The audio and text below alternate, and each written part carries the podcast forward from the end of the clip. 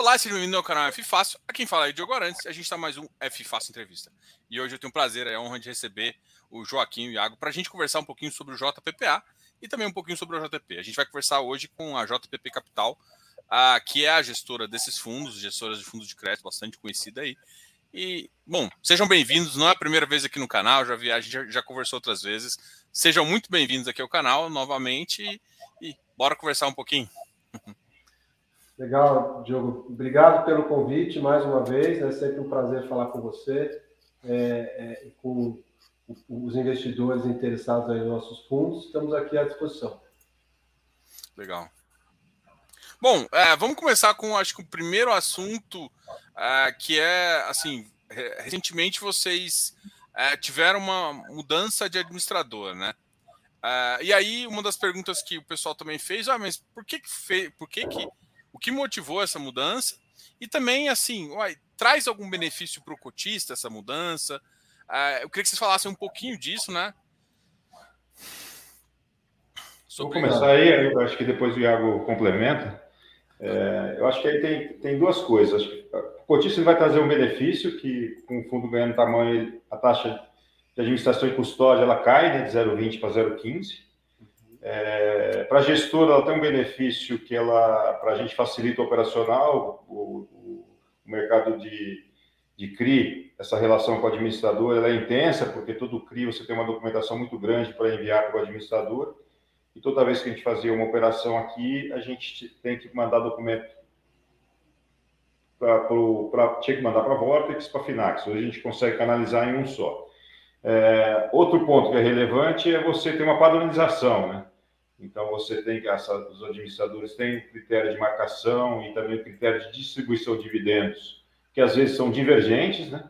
E o fato de você estar numa mesma, no, no mesmo administrador, você tem uma, uma, uma padronização, que acho que cotista é importante, né? Ele aplica no, nos dois fundos, um é marcado de um jeito, é do, o do outro, agora a marcação ela é, ela é, ela é uniforme. Eu acho que traz mais confiança e segurança para é, a gestão do dia a dia do fundo, né? É, Joaquim comentou, papéis, é, é, mesmo papéis nos dois fundos com marcações com PUs diferentes, uma coisa que não fazia sentido, agora mesmo critério. É, a, a Finaxis nós já conhecemos há longo tempo, há um longo tempo, já trabalhamos com eles no, no outro fundo, no, no Invest JPP estamos acostumados com. com é, é, não, não, tem administrador perfeito, né, Diogo? Todo, todo administrador tem os seus defeitozinhos aqui e ali, a gente já conhece os defeitos da Finaxis, é, é, mas também conhece o lado bom. Né? Então, estamos acostumados a trabalhar com eles. É, e acho que vai ser um ganho para o fundo, para a gestora e principalmente para os cotistas. É, essa, essa questão de realmente baixar custo é uma Acho que é, é, é um dado interessante aí para o cotista. E, e isso é, é, é, é, permanente? Como é que ficou, ficou isso? Realmente mudou a gestora, mudou, mudou esse valor? É, o, o, a taxa de, de, de, de, administração e custódia ela passa de 0,20 para 0,15 em relação ao PL, né? Então isso passa a valer daqui para frente, para é, é, isso pode para isso mudar, teria que haver uma, uma assembleia, uma nova consulta aos, aos cotistas para aprovar. Né? Então, isso passa a valer de agora até, até qualquer outra definição a esse respeito que não está aí no radar. Né? Então, esse é um ganho, sim. É, o que gerou alguma confusão né, quando a gente soltou é, é a, a consulta formal é que tem um valor mínimo né, mensal. Né? Você tem o, o, o, percentual e tem o valor mínimo. Né? E, e, pelo tamanho do fundo, a gente ainda está no, no, no, valor, no valor mínimo. Né? E a, o valor mínimo que constava no regulamento inicial do fundo era o valor nominal né, desde a, a primeira emissão do fundo. Né? De lá para cá teve inflação. Então, hoje, o valor mínimo do fundo ele é até menor ao valor anterior corrigido pela inflação. E alguns cotistas falaram, não, o valor mínimo aumentou. Não, não aumentou. O valor corrigido, né, o valor que a gente tinha quanto do administrador corrigido, ele é até maior do que o valor que a gente tem hoje. Né? Então, tem um ganho para o cotista. Tem algumas outras taxas. A, a, a, na Vortex, ela tinha uma, uma taxa toda para qualquer serviço do administrador, e a Finax cobra um valor é, para cada serviço. Por exemplo, se, o, se alguém do administrador tem que fazer uma viagem em função do, de um problema relacionado ao fundo, ele, te cobra uma taxa. Né?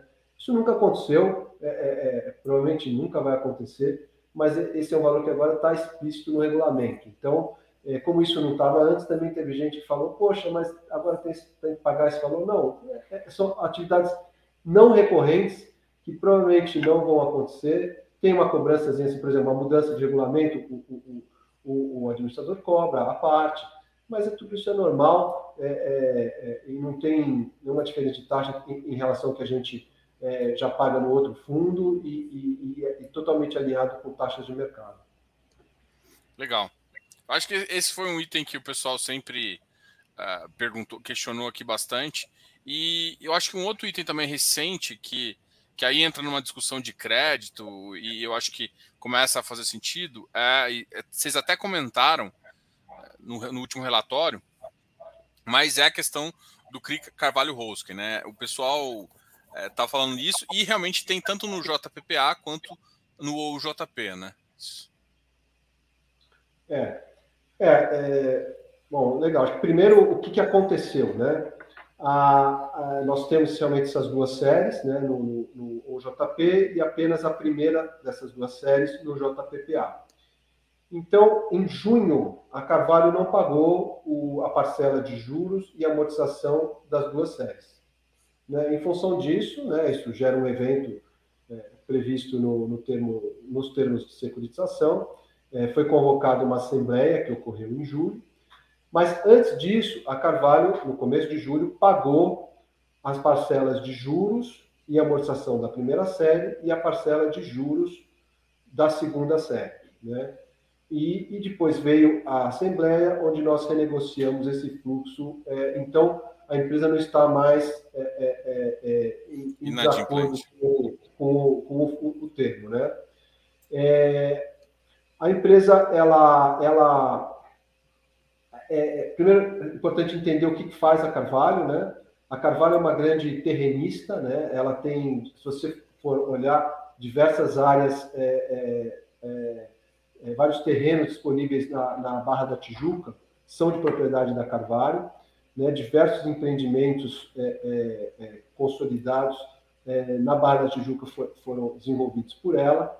É, e, mas hoje ela atua principalmente como terrenista. Né? Então, ela, ela, ela entra como permutante no, numa incorporação é, e, na medida que as vendas começam a ocorrer, ela, ela recebe a sua participação. É, em função de atrasos na aprovação de projetos com a pandemia, é, alguns desses projetos é, atrasaram o lançamento, então o fluxo de caixa desses projetos foi postergado e a Carvalho teve alguma, alguma, algum problema ali de, de, de, de fluxo para honrar é, alguns compromissos, dentre os quais a nossa operação. Né? Ela tinha um terreno que ela vendeu, que os recursos, assim que eles entraram, vieram para pagar a nossa operação. Ela tem uma série de projetos que estão em fase aí de, de lançamento, fase de, de, de pré-lançamento, que é, é, começam a gerar fluxo de caixa no, no médio prazo. É, ela renegociou dívidas que ela tinha com a, com a Caixa de uma forma bastante satisfatória e alongou bastante o prazo médio da, da dívida. É uma empresa que tem um patrimônio muito grande de terrenos. Se você olhar o ativo imobilizado da Carvalho Hoskin, ele, ele é de 14 bilhões de reais. Né? Você pode questionar o que é o valor de mercado disso, mas ainda assim é um valor muito significativo. Né? é, é, todas as operações constam, constam, com uma razão de garantia é, muito favorável, né? esses terrenos valem é, várias vezes o saldo devedor é, em questão. É, o aval do controlador tem um peso grande aqui, as operações constam com, contam com aval. então, é o que a gente está tá observando, monitorando, mas estamos tranquilos com o, o futuro dessa operação. Legal. É, o que a gente tem notado agora no mercado, é, e aí vale até um, um, uma ideia do que, que, vocês pensam, é que é, depois dessa crise, a gente começa a ver o, o cedente com mais dificuldades, né? Assim, é, o, crédito ele tem que ser bem estruturado para você ter conforto nessas situações. Vocês, é, o que, quando vocês olham para o setor de dívidas, vocês acham que é, isso vai continuar? É foda falar assim, vai continuar acontecendo, mas é, é, como é que vocês enxergam o setor de dívida ainda? Assim, pô, ainda tem muita oportunidade, a gente consegue estruturar muito bem as operações e deixar elas uh, com fluxos interessantes e com garantias boas. É, pra, como é que vocês pensam nesse mercado de crédito para falar um pouquinho para o pessoal, né? Até para a gente pensar numa missão, alguma coisa nesse sentido.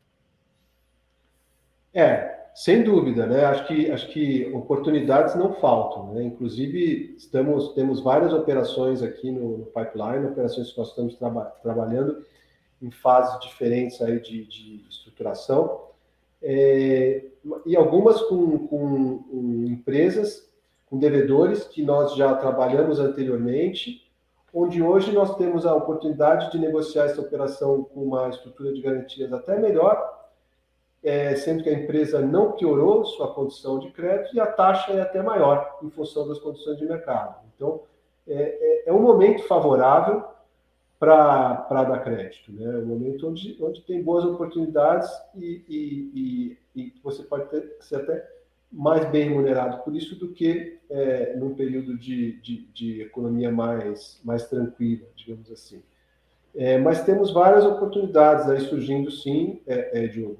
E, ao mesmo tempo que a gente monitora com bastante cautela o que tem ocorrido, né, com deterioração em algumas carteiras, enfim.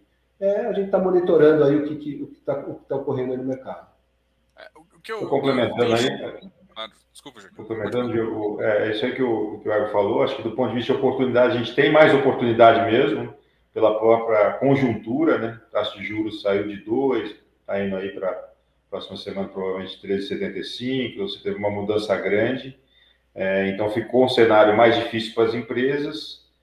É, por outro lado, isso gerou, além de, da subida de taxa do, da taxa base mais o prêmio de crédito, isso aí, tem, isso aí acabou subindo, é, mas gerou também um pouco mais de cautela, mas gerou uma necessidade maior de muitas empresas. É, então, nisso você tem mais um volume maior, com, com taxas maiores. É claro que é, é, é, é uma conjuntura mais difícil, né? porque você teve uma mudança muito forte de, é, de taxa de juros, né? e a economia, apesar de a gente não estar numa recessão, mas ela tem, ela tem tido um crescimento baixo, então é, é um ambiente desafiador.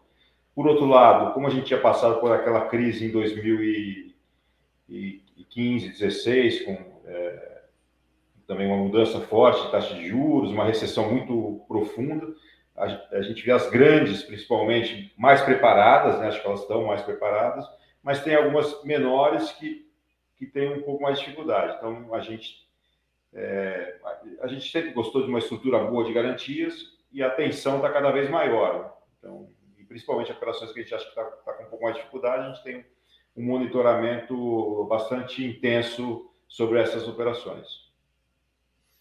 Legal. Tem, tem uma coisa que a gente tem visto também, além da dificuldade de liquidez das, das empresas, assim, algumas estão sofrendo com caixa, e grande parte emite por isso, é, é, que às vezes você vê uns empreendimentos legais que estão até com, com, com, obras bem avançadas e tudo mais, e a gente enxerga também, às vezes, o, uh, o sequestro de crédito, né? O que, que isso tem acontecido em algumas operações, né?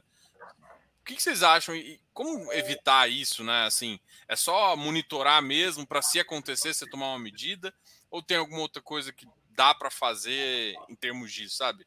Uh, eu fico curioso em relação a, tipo assim, como amarrar uma estrutura, é, quando você fizer a estruturação, para mitigar essa questão, né? Porque basicamente ela, ela pode ter o controle do, da boletagem, né? E acaba dando conflito, alguma coisa assim. Sempre que ela estressa a cooperação, às vezes o, o, o cedente toma algumas medidas incorretas, né? Para não dizer ilegais, e, e, faz alguma coisa. Tem alguma medida dentro da estruturação que pode mitigar isso, ou realmente isso é a questão, não, tem que monitorar, porque essa talvez seja a forma mais tranquila de lidar com isso. Como é que é. qual a opinião de vocês né, sobre essa, essa questão? Não, acho que existe todo um, uma estrutura né, é, para evitar esse tipo de situação, né, e, e, e os agentes que é, é, participam de cada operação de CRI, que são a securitizadora, né, o agente fiduciário, é, é, é que cada um tem o seu papel, onde esse tipo de, de, de, problema acaba sendo monitorado e evitado. Né? Lógico que fraude é fraude, aí, aí é, é, é difícil é, é, se proteger, é, mas não é algo que a gente vê com frequência, né? E, e as operações em geral têm mecanismos e, e, e sinais de alerta para evitar que as coisas caminhem nessa direção, né? Então, se você tem uma garantia, você tem uma avaliação se essa garantia foi, você tem um monitoramento se essa garantia foi constituída, né? Então, pô, vamos lá no, no cartório para ver se a garantia foi realmente constituída. É, então, a garantia está lá, está na matrícula do imóvel. É, há esse monitoramento, há uma revisão periódica é, do valor das garantias. Então, muitas operações prevêem que semestralmente ou anualmente é, a operação tem que contratar um avaliador para reavaliar o valor é, da garantia que foi prestada. Então, é, com isso, você tem uma uma segurança de que você realmente tem aquele valor ali dando respaldo à operação. Nos casos de fluxo, você tem um monitoramento, um acompanhamento da conta da operação que aquele fluxo está passando por ali, né? É, é, você bate esse fluxo com o fluxo dos meses anteriores, com o fluxo do mesmo mês do ano anterior, para ver se aquilo faz sentido, né? Se é uma operação de shopping, não faz sentido se no mês, no mesmo mês, né? no mês de, de março, por exemplo, de um mês, é, é, é, o, o, shopping vende a metade do que no mês do, mesmo mês do, do ano anterior, né? Então, pô, alguma coisa estranha aí, é, é, uma luz amarela vai se acender. Então, tem vários, é, vários pontos aí na estrutura de uma operação que te ajudam a, a mapear e pegar inconsistências que possam estar tá em, em relação ao descumprimento da operação. Legal. Ó, eu vou puxar uma pergunta aqui do Physics Paper, que ele está dizendo, o JPPA é Top Master Plus. Poderiam comentar é, sobre o aumento de liquidez recente? Uh, vocês pensam em emissão em breve? É, acho que um, um, ponto importante em relação ao, ao, ao aumento de liquidez é que o fundo ele era, ele era concentrado, né? ele era relativamente concentrado pela forma como ele nasceu. É, a gente, durante um bom tempo, teve, é, é, acho que mais da metade das cotas na, nas mãos de, de três grandes é, investidores. E com o tempo, é, o fundo foi se, se, se diluindo, né? A, a, para ter uma ideia, no começo do ano a gente tinha menos de 500 cotistas. É, no final de 3.300, né? Já são mais de 3.300, então o fundo vem é, se pulverizando na, na, base de cotistas e isso é, é, é, é, o que acaba permitindo o aumento da liquidez e, e, e abre a oportunidade justamente para uma oferta. Temos interesse sim, é, estamos trabalhando nisso e esperamos em breve aí falar sobre, sobre isso com, os cotistas. E o que, que, você acha que uh, foi esse crescimento uh, importante do número de cotistas? É, é, o resultado que vocês têm apresentado? E aí eu quero até chamar um detalhe aqui que, que eu gostei bastante de, de, de, de observar, é que no, no JPP, no JPPA, é, o benchmark de desempenho de vocês é o, o IMAB 5, né? IMAB 5 mais 0,5, se, eu não, se eu não me engano. E, e aí eu aproveitar porque eu gosto dessa visão de, hoje em dia, de título curto para precificar um ativo. Só que não é tão comum e eu acho que alguns investidores ainda têm, uh, têm algum problema de entender como é que funciona isso, né? É, vamos, vamos, acho que a primeira pergunta, né? Por que, que vocês decidiram, né? Em relação ao IMAB, né? Por que, que motivou o IMAB e também é, a, o que, como o seu resultado de vocês ultimamente tem, tem sido bem positivo. Vocês têm ficado, inclusive, bem acima de CDI, bem acima, inclusive, do próprio IMAB. Que, que é uma coisa que dá uma estressada agora e, e dá um resultado interessante também. É, eu acho que só é, a parte de liquidez, eu acho que tem essa questão que o fundo tem, tem distribuído é, um, um, bom dividendo, então isso aí tem, tem chamado a atenção. Eu acho que vale ressaltar o trabalho da nossa área de, de, de RI, né, que é o James e a Suzy. Então, a gente tem feito uma divulgação, um contato mais intenso com você, por exemplo, com você bastante, com, com, as casas que atendem aí o varejo.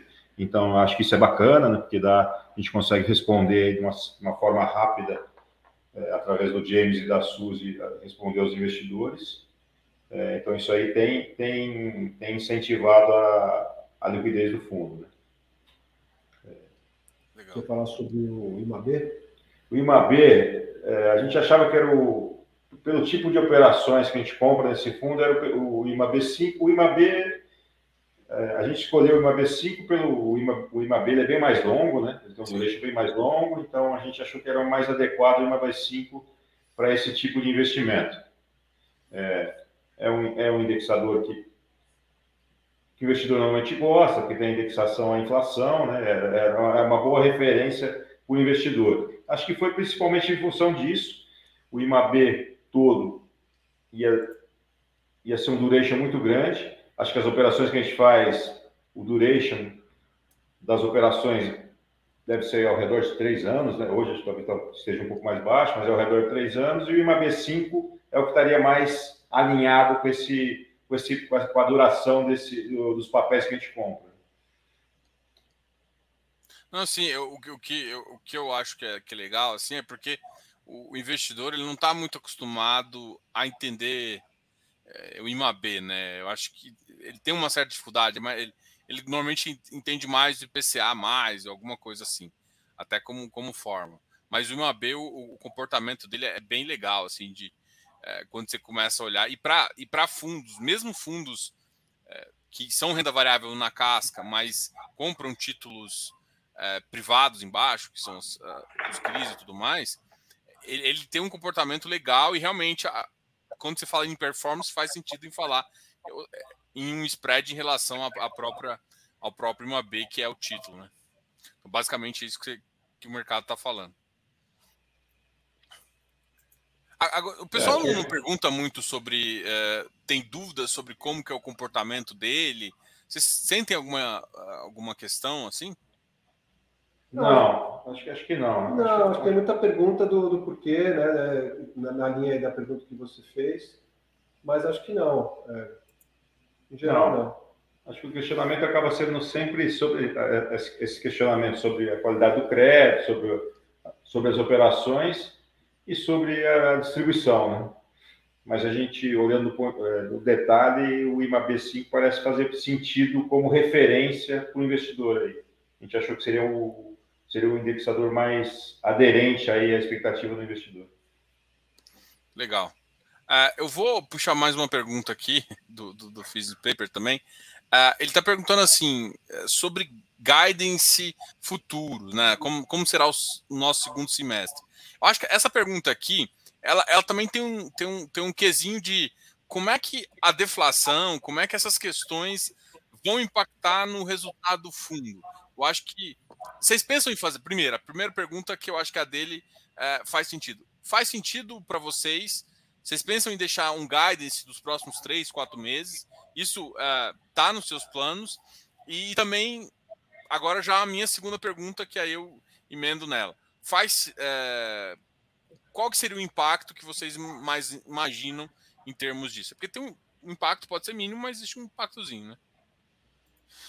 É, acho que o, o, primeiro falando aqui do, do guidance, né? Acho que é muito complicado você dar um guidance num ambiente de tanta de, de, de, de inflação é, é, tão instável como a gente tem vivido, né? De, de um ciclo de, de, de é, aperto monetário que a gente não sabe ainda a data para terminar.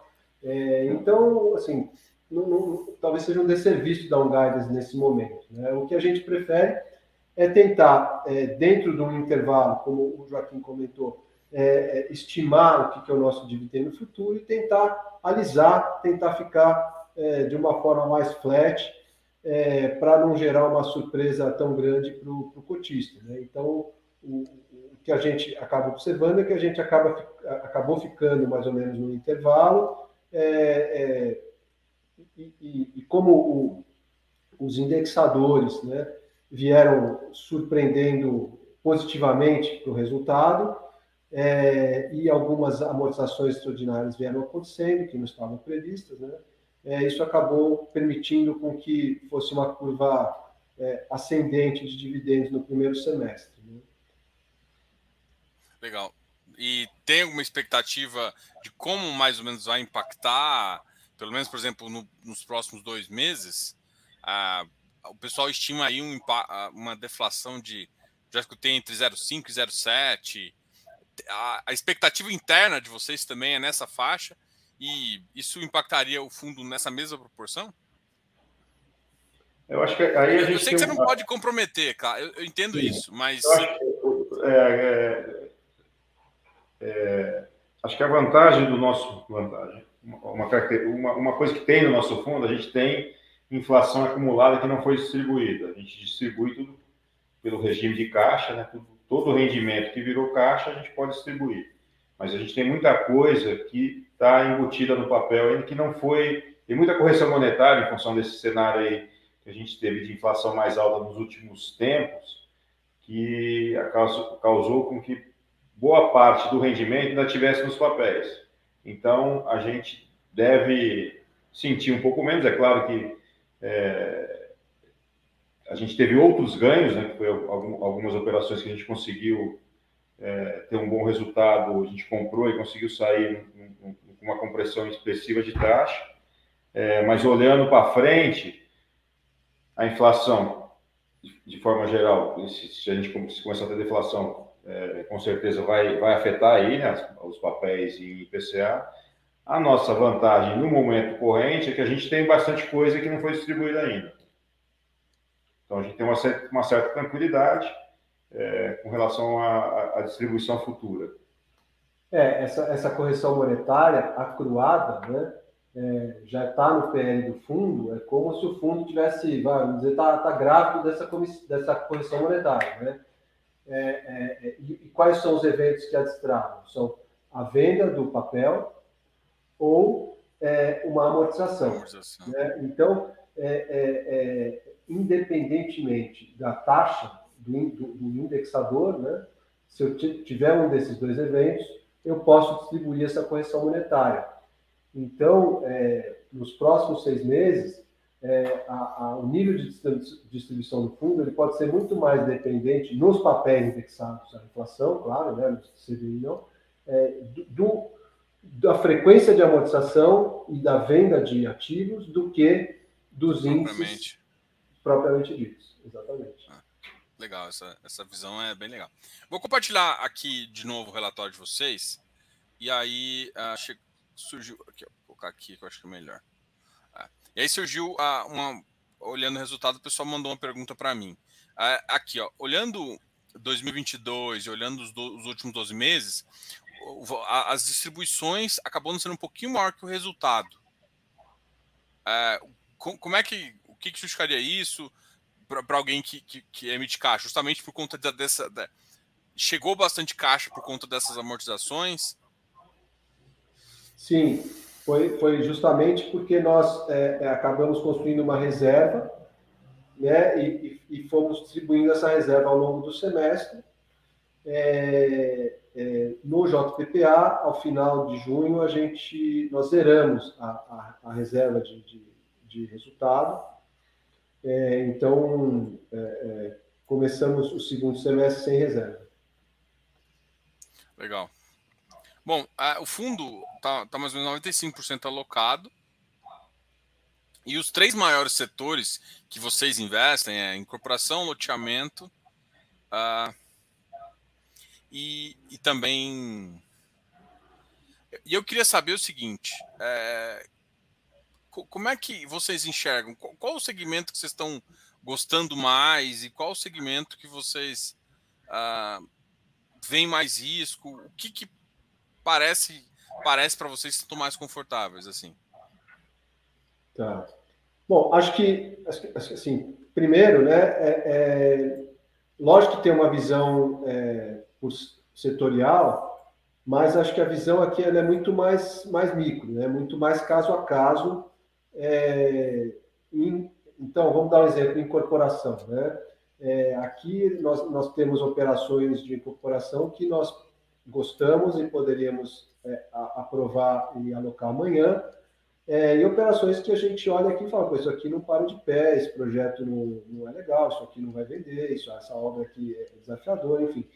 Uma série de, de pontos aí que, que, que é, é, é não, não nos fazem gostar da operação. Então, acho que é muito mais uma visão caso a caso, é, da, da, do, de tudo que entra, de tudo que faz parte aqui do nosso processo de, de análise de investimento, é, desde a análise da estrutura da operação até a análise do projeto, do conhecer, entender a cabeça do empresário, é, a análise das garantias. É, acho que tudo isso é até mais importante do que. É, é, e aí, depois disso, vem como está a, a, dinâmica setorial. Né? É, nós temos um conhecimento, digamos, vezes uma vivência um pouco maior no setor de incorporação, que nós estamos mais acostumados, é, e talvez é, é, é isso explique uma parte dessa concentração, e, e, mesmo acho que a frequência, essa concentração talvez não esteja tão diferente se a gente olhasse o mercado como, de CRI como um todo, né? É, mas é um setor que a gente tem bastante conforto em analisar, principalmente é, é, no interior de São Paulo, é, região sul, que são as praças que a gente está mais acostumado. É, o, que, o que eu vejo, o que eu sinto é que, por exemplo, incorporação é, é uma das poucas incorporação loteamento, ainda uma das poucas áreas que ainda tem taxa. Se você vai, por exemplo, para um médio, uh, um, às vezes você conhece aquele incorporador médio que já conhece a região, tudo mais, ainda tem um pouquinho de taxa nesse cara. Agora, por exemplo, a gente via taxa em home equity, via taxa em vários outros tipos de operação e, e parece, sim, a minha impressão de, de quem olha que as, as outras operações, a competição aumentou tanto que acabou que as taxas começaram até fazerem pouco sentido em termos de risco-retorno. E, e, como ainda tem muita empresa não acessada, a impressão que eu tenho é justamente que a incorporação ainda é um, ainda é um setor que inclusive pode crescer. Porque a incorporação você tem a parte inicial, é, você pode financiar o início da compra do terreno, você pode financiar o início de obra, você pode financiar o terno de obra, você pode financiar estoque. Você tem várias operações envolvidas ali dentro, né? Então também tem uma gama muito maior de, de, de tipos de financiamento que o cara vai utilizar. É alguma coisa desse tipo também, que por isso que essa, essa pizza está maior? É, Diogo, acho que você tocou num ponto que é muito importante e, e, e mostra qual que é o, o, a, a, o diferencial, né, um dos diferenciais desse fundo para o investidor. Né? Porque é, é, fazer uma operação de um, de um BTS, de um galpão logístico locado para uma empresa AAA com um contrato atípico, né? essa operação é o que você falou, todo mundo quer, todo mundo faz e, e não tem taxa, né? É, agora, o que nós fazemos, né, que é fugir aqui do, do. A gente tem que fugir aqui da Faria Lima, ir lá no, no interior, ir lá na região sul, e visitar essas empresas menores e achar essas oportunidades, é, é o que a gente é, é, entende que é um dos diferenciais desse fundo, onde a gente consegue ter boas estruturas com uma taxa interessante. Legal. Tem uma pergunta aqui que é um pouco mais genérica aqui, mas eu acho que sempre é bom comentar. A gente já, inclusive, eu acho que nossa primeira live a gente conversou, a gente conversou bastante sobre isso, né? É, poderiam comentar sobre pipeline, fluxo de originação, análise, aprovação, liquidação e monitoramento. Eu acho que essa pergunta aqui é bem genérica, mas eu acho que você pode fazer um, uma, uma, um breve resumo, assim, né, até da diligência de vocês de, de, de, de de como vocês gostam de entrar, como é que vocês buscam os parceiros. Eu, a gente já come... não sei se comentaram aqui que ah, você busca uma operação aqui, às vezes surge nesse mesmo parceiro uma operação que você fechou, uma nova oportunidade, um outro projeto. É, como é que é essa, esse fluxo aí para vocês? Um, se puderem falar um pouquinho também, eu acho que isso é bem legal para o pessoal conhecer. E depois falar só um pouquinho da parte final, né? Monitoramento, principalmente por conta dessas questões que a gente comentou no começo, uh, de um cenário mais difícil, normalmente exige também tanto melhor amarração inicial, originação e amarração, também quanto na parte de monitoramento. Falar dessas parcerias, essas coisas? É, eu acho que na parte, eu vou talvez falar um pouco da originação e, e aí depois a gente complementa aí com o processo todo. Acho que do ponto de vista de, de originação, acho que pela experiência de todos aqui, é, acaba aparecendo muita coisa. Né? É, antigamente era até mais simples, que você tinha uma indústria de fundos imobiliários de, de papel bem menor, né? então aparecia muito mais coisa. Então você não precisava, você podia ficar sentado no escritório que apareciam boas oportunidades. Né? É, hoje isso é mais desafiador, o que obriga a gente a ir mais para a rua, mas a nossa, a nossa estrutura tem é, uma, uma, experiência é, é diversa aqui. Eu, fui do setor tesouraria, de fundos, é, trabalhei em algumas casas que, que tinham fundos imobiliários, então a gente acaba conhecendo muita gente. O Iago também trabalhou por várias instituições, o Daniel que é o nosso CEO aqui, ele, ele, ele é, é a origem o banco é do banco PMC, onde o pai dele era o controlador, então vivia muito muito de crédito e também conhecia toda uma rede muito grande de crédito. O Rony, que, que é o cara responsável pela, pela área de estruturação, é, ele, ele trabalhou em algumas casas estruturando dívida, né?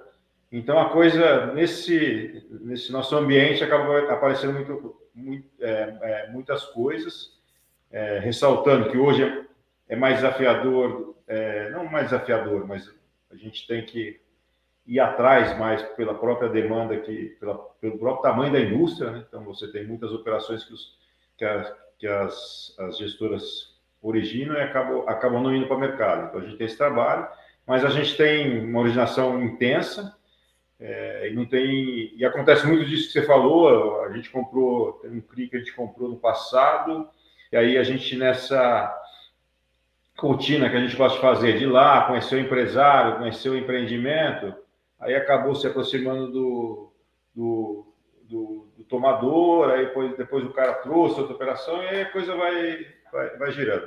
O fato é que nessa rotina a gente consegue originar com uma certa é, fluidez, com certa tranquilidade, consegue originar é, as operações.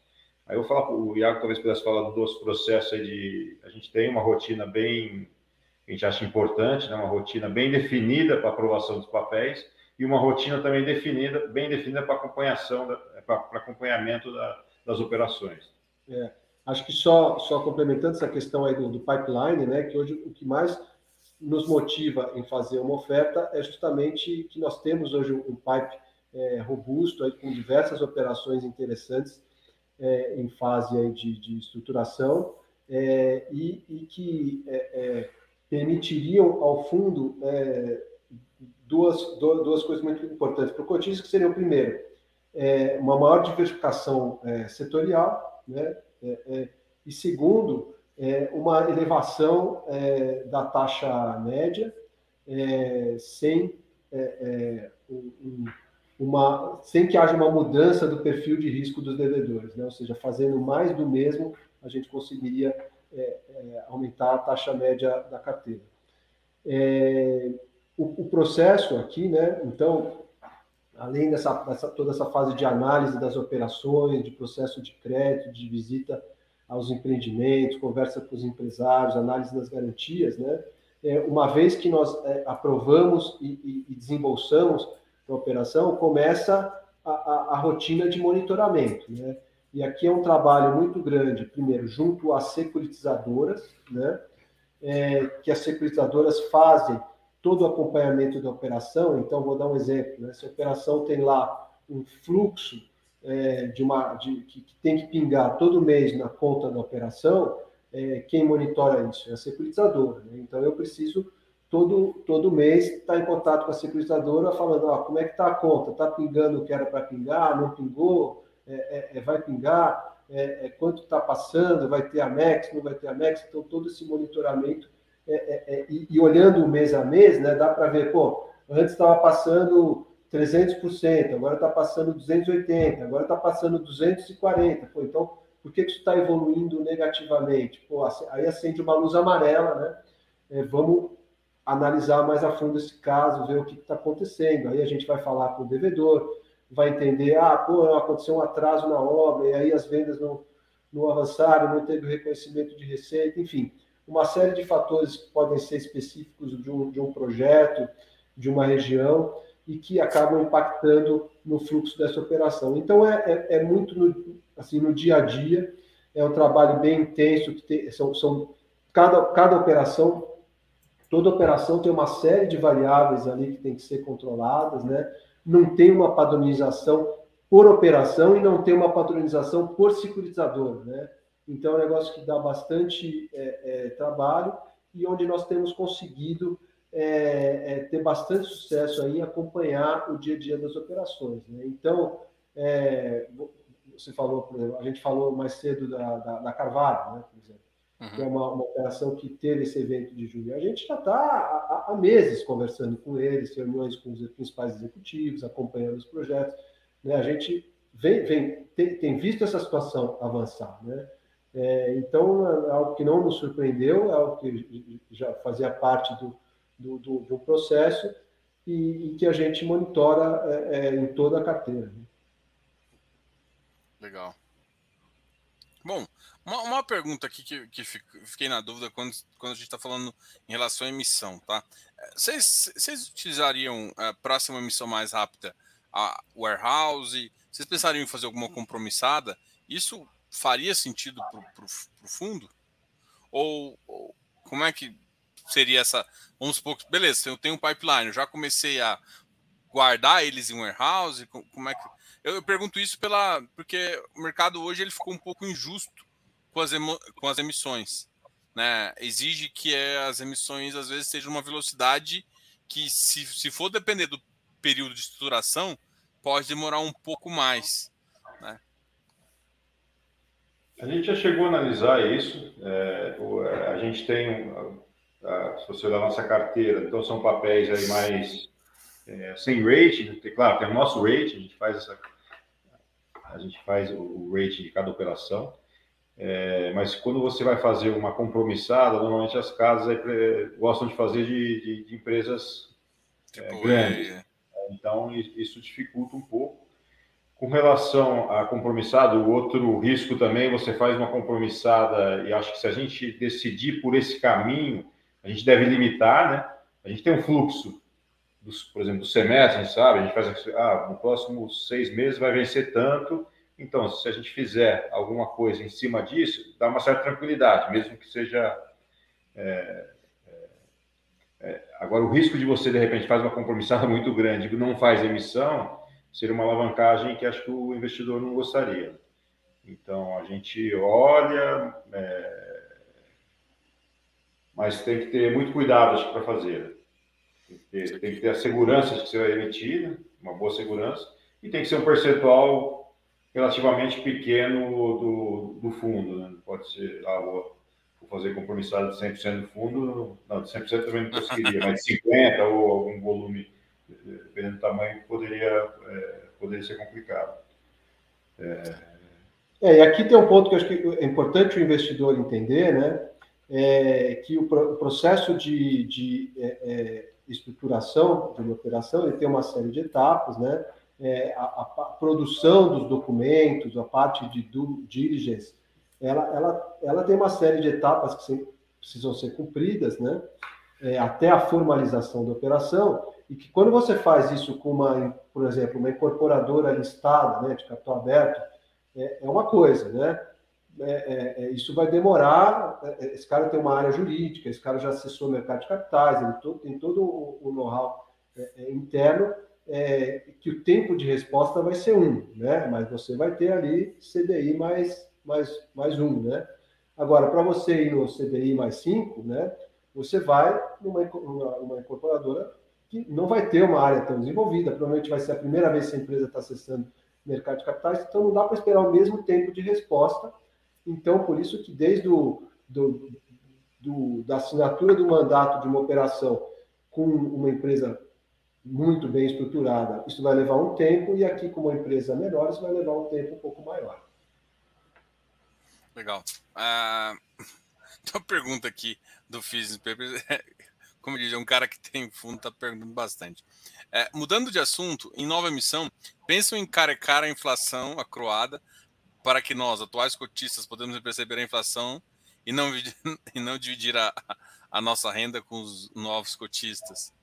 É, e também se, se, se, vocês pensam, ele tem uma pergunta aqui embaixo também que eu vou aproveitar e fazer as duas. É, emissão, como é que vocês pensam? Emissão corre risco de ter emissão abaixo do VP?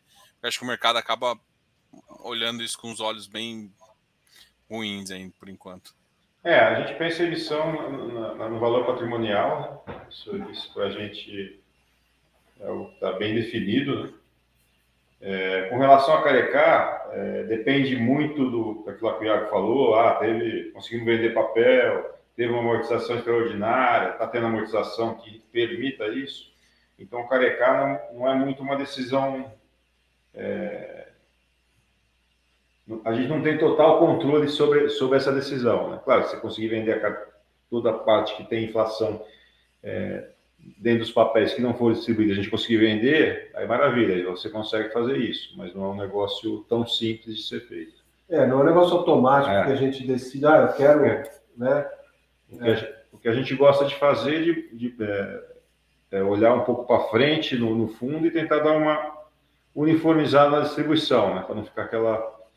É claro que tem uma oscilação que é natural, né? Pela própria característica do, dos ativos, né?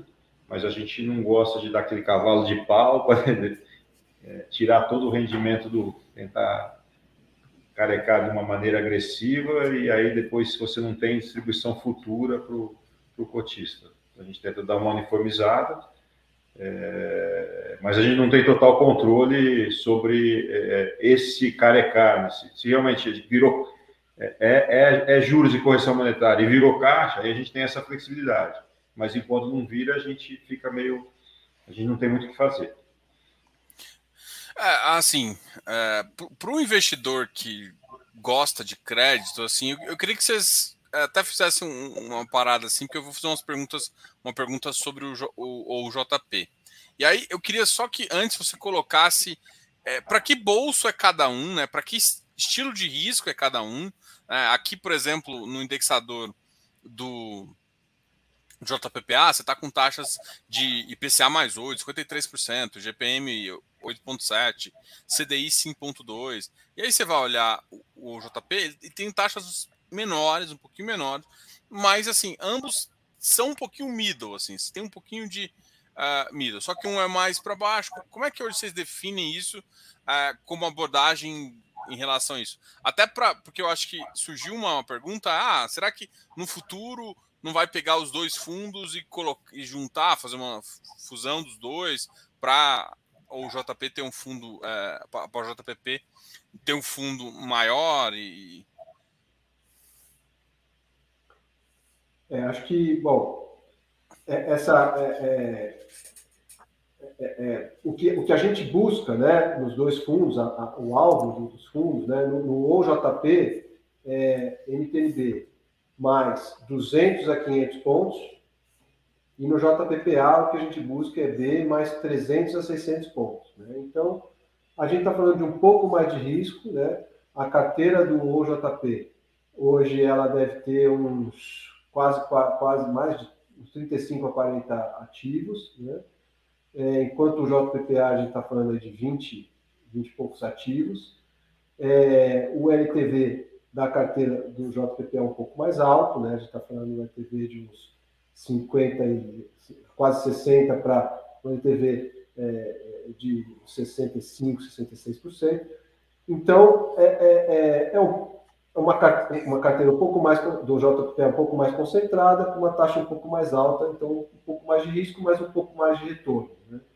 Então, é, se a gente separar os fundos de CRI entre os fundos é, high grade, né, os fundos high yield, a gente tem esse meio aí, eu diria que o OJP está mais para baixo aqui nesse meio e o JPPA mais para cima aqui. Né? Um pouco mais de, de retorno, mas um pouco mais de risco. Legal. Uh, uma, uma pergunta do JP também. É, até, até olhar, se a gente olhar no relatório, é, já está saindo como é, fator. Né? Mudou alguma coisa do comitê de vocês? Mudou alguma relação disso? Vou até mostrar aqui para o pessoal que, em relação ao relatório, tá? É, vai chegar, vocês pensam, eles pensam em mudar nome, essas coisas nesse estilo também?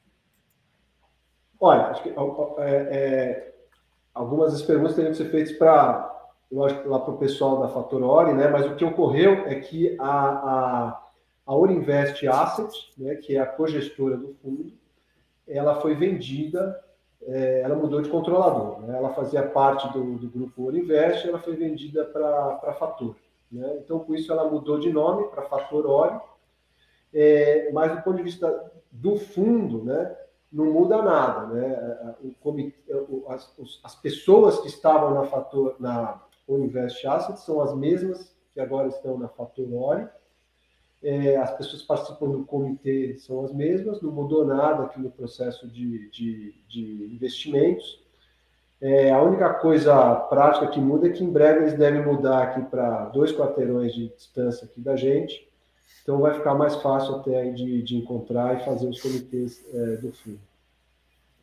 Não, legal. É, isso surgiu até porque eu, eu vi uma pessoal falando que tem um VRTA lá e precisa juntar essas coisas. E aí eles iam tentar falar alguma coisa. Então, o pessoal estava me perguntando em relação a isso. Bom, é, vamos falar um pouquinho de algumas operações que a gente. De algumas operações é, um pouco maiores do JPPA, assim, que é, envolvem.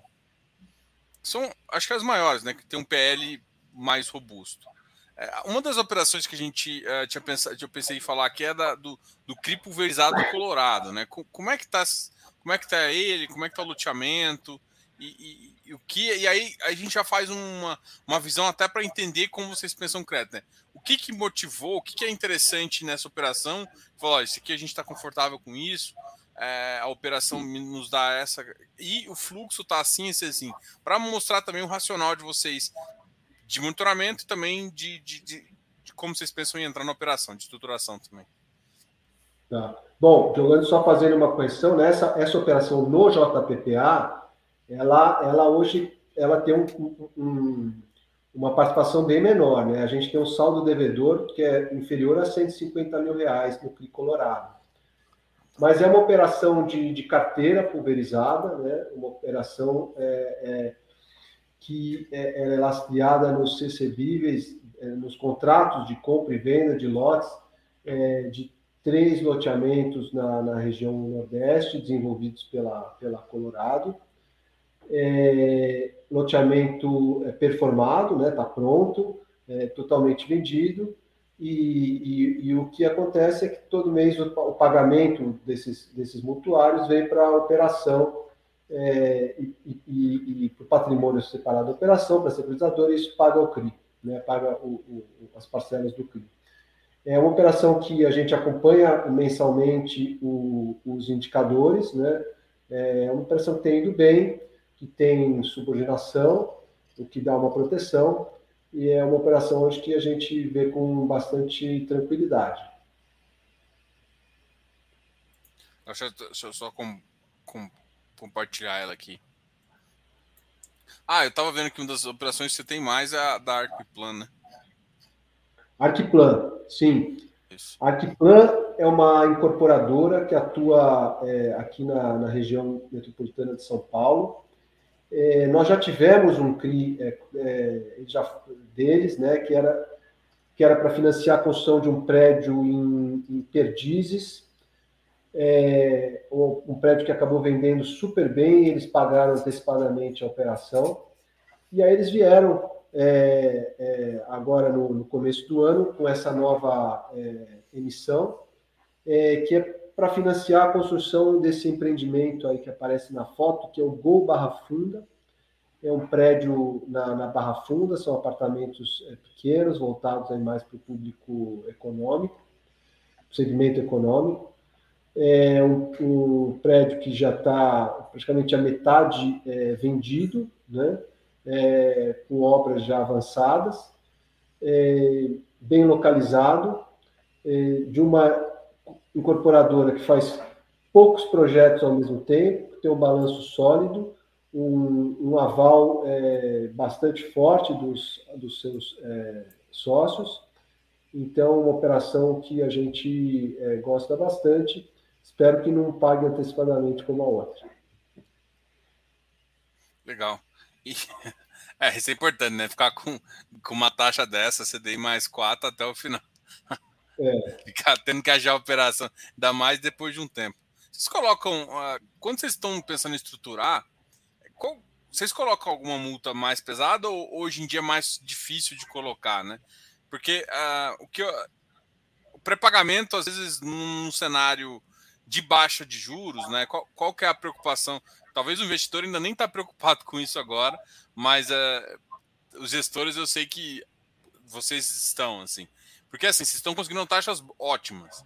E aí chega no momento onde vocês vão curtir, né? Porque a empresa melhora o balanço, faz tudo. O mercado fica melhor, tá? Juros vai, e aí fala assim, agora eu tô voando, né? Porque tô com uma taxa boa e o mercado. E aí daí começa aquela fase de pré-pagamento adoidado, né? E assim, às vezes, a, a, até com a multa, até com a multa, que é uma coisa que vocês têm essa proteção, você consegue. Tem alguma outra coisa que dá para fazer para diminuir essas, essas, esse risco assim de, eh, de pré-pagamento e uma liquidação antecipada, você não curtir essa taxa mais uhum. tempo? Ah, eu acho que é a multa mesmo, né? É, é, é mas é a multa, é, é, eventualmente ser mais. É que por um lado, quando você é, nesses casos onde você tem uma amortização antecipada, que é porque o cara vendeu, né? Se você também dá uma afrouxada para isso, você acaba abrindo mão de garantia, né? Então é, é um mix, né? fala, pô, o cara vendeu, um, ele espera vender de uma certa forma, ele acaba vendendo antes, e aí, normalmente a gente exige uma antecipação. Um cash é, aí você, se você afrouxar um pouco nessa antecipação, você acaba ficando um pouco mais tranquilo, né, com relação a... E, e aí, se ele quiser amortizar realmente, ele vai... Aí, aí você coloca a multa. Mas quando você faz isso, você abre mão, de repente, de, de, de acelerar ou de, ou de, de você abre mão um pouco de garantia quando você faz, quando você opta por ficar com mais tempo com a operação. De forma geral, não, acho que teve muita amortização, né? E a, é, até teve, também teve muita multa, né? Nos fundos, uhum. que acabou beneficiando o cotista. É, mas também a gente está num ah, momento que tem, nos, últimos tempos, nos últimos tempos as taxas abriram, né? Então, algumas amortizações, se você olhar as taxas tanto as, o, o spread de crédito e a taxa do risco soberano abriu muito né, nos últimos tempos. Então, é, acaba sendo positivo. Dois, dois anos assim, atrás, é. IPCA mais 6 parecia uma maravilha. Né? Hoje é a, é a, taxa da NTNB. Então, é, isso é um detalhe, né? Por exemplo, que, que aconteceu às vezes no fundo, para vocês foi bom. Agora, às vezes pensar, o meu receio é simplesmente essa nessa outra volta, né? Você não tem outro mecanismo de diminuir um pouco o impacto de umas taxas tão boas e carregar mais tempo. Tipo, ó, no mínimo. É... Só que tem algumas cláusulas que a gente sabe que não pode colocar, né? Tipo, ó, só pode pré-pagar daqui a dois anos. Porque tem que ter uma cláusula de saída. Enfim, isso é complicado também. Bom, é, tem uma última pergunta aqui do, do Físio ele tá me mandando mensagem aqui de novo. Ele falou, perguntou assim: quando, em relação à emissão, é, ele está querendo saber, por exemplo, hoje em dia vocês pensam. Tem um. Tem uma questão sempre de custo, né? Eu acho que o custo da emissão virou um. Uh, virou uma, uma, uma, pergunta muito. Uh, eu não vou perguntar exatamente sobre o custo, mas uh, se, se, se, vocês fizessem, como é que vocês pensam mais? É tipo para o cotista uma 476 e uma 400. E também agora vai ter uma nova regra, né? A partir de, se não me engano, a partir de 20 e poucos de janeiro já tem uma, uma, um novo tipo de. de... Vai juntar tudo, vai ser só um tipo, né? Não vai ter mais. Vai ser só um tipo que vai ser lá na frente. Né? Como é que vocês pensam isso? Faz mais sentido ser para os cotistas? Ou vai depender também de, de, de, quando? Às vezes faz sentido pulverizar mais ainda a base? É, fazer uma 400 com a regra de hoje, né? Então, é, a gente, é, é o fundo está com 63 milhões, né? É, acho que o, o, ideal seria a gente aumentar via uma 476. Para gente, o, o, ideal, na verdade, seria uma 400, onde você traz mais investidores. Né? Esse, esse, movimento que tem acontecido com o JPPA, tanto pelos dividendos como pelo, pela, pela nossa área de, de RI, que tem, tem atuado intensamente aí. É, então, para o fundo, para os cotistas, quanto mais é, pulverizado, mais líquido, para ele é melhor, né? Ele consegue sair com mais facilidade, consegue entrar com mais facilidade. Então, a 400 sempre tem essa vantagem. É, a dificuldade da 400 é que ela é mais custosa, né? Então, é, vai custar mais para o investidor, é, o, o, tamanho muito pequeno às vezes não faz sentido. Então. E aí o spread sempre, às vezes fica sempre, muito. Né? Sempre o, o, tem os prós e os, os contra aí. Então, acho que a vantagem da, da 400 seria a gente pulverizar mais ainda o fundo, tá? mas com custo para o cotista, para o investidor novo é, mais alto. A 476 talvez tem a vantagem de fazer uma oferta mais barata, ganhar um tamanho mais, é, mais razoável, para, eventualmente, no segundo momento, para uma que na, não vai ser mais a 400, que vai ser na, na próxima oferta. Então, vai, o que a gente pensa, talvez uma 476 no curto prazo e no médio prazo seria uma oferta mais para o investidor em geral. Não, Mas isso depende, isso a gente acaba não, não, também não tendo tanto controle. Né? Se você tem uma demanda grande por 400, que justifique tanto pelo preço do, da oferta, como pelo preço da, é, que está sendo negociada a cota, se a gente tiver essa, essa condição, a 400 é, seria o ideal. Né? Mas às vezes não é viável, porque a, a 400 é aquilo lá que você tem, tem a questão do custo, então às vezes você não consegue viabilizar uma oferta. Teria que ter um spread um pouquinho maior para justificar, pra, pra, até para ter mais interesse. A gente sabe que o cotista olha no final ali na, da conta é, quanto que está no secundário versus quanto está no primário, juntando com, com, com esse custo aí também. Pessoal, queria agradecer demais a, o bate-papo, né? A gente sempre troca uma ideia sobre o fundo. É, com certeza a gente, vocês vão vir aqui mais vezes para a gente conversar sobre o fundo. Agradecer com o convite, a, a, conversa também. Sempre falo do fundo é, das operações e tudo mais. É, obrigado a todos. Vou deixar você falar as últimas palavras para a gente encerrar aqui. Ah, Diogo, acho que é importante, é muito importante essa, essa interação com os, com os cotistas, né? Acho que usar canais que têm a credibilidade é, e o alcance é, que o FII Fácil tem é um, é assim, privilégio para nós. Obrigado mais uma vez aí pelo, pelo convite. E estamos à disposição para o próximo bate-papo bate -papo aí mais para frente para falar sobre os fundos. Um show de bola. Joaquim? Não, acho que é isso aí. Agradecer ao, ao, ao Diogo aí, toda a turma que está participando. A gente está sempre aberto, a gente gosta, nossa característica aqui é dar o máximo de transparência possível de tudo que a gente faz. Né? É, então, é, gostamos de fazer a coisa da maneira mais é, aberta possível, né? E acho que você ajuda bastante aí, Diogo, com, esse, com essa relação, com a quantidade de, de participantes que tem aí no, no FII Fácil. queria agradecer a todos aí. Não, show de bola. Pessoal, muito obrigado. Não esquece de dar um like aqui. A gente coloca as informações da editora aqui embaixo também, se quiser dar uma pesquisada, dar uma olhada lá. É, o canal do RI também está aqui embaixo. O James está aqui no nosso chat também falando com o pessoal. Qualquer dúvida também, sempre pode deixar nos comentários. E se a gente puder, a gente ajuda ou a gente faz uma ponte aí para que o investidor também sempre é, tenha consiga a resposta, as melhores respostas também. Pessoal, obrigado a todos. A gente se fala é, amanhã e até mais. Tchau, tchau. tchau, tchau.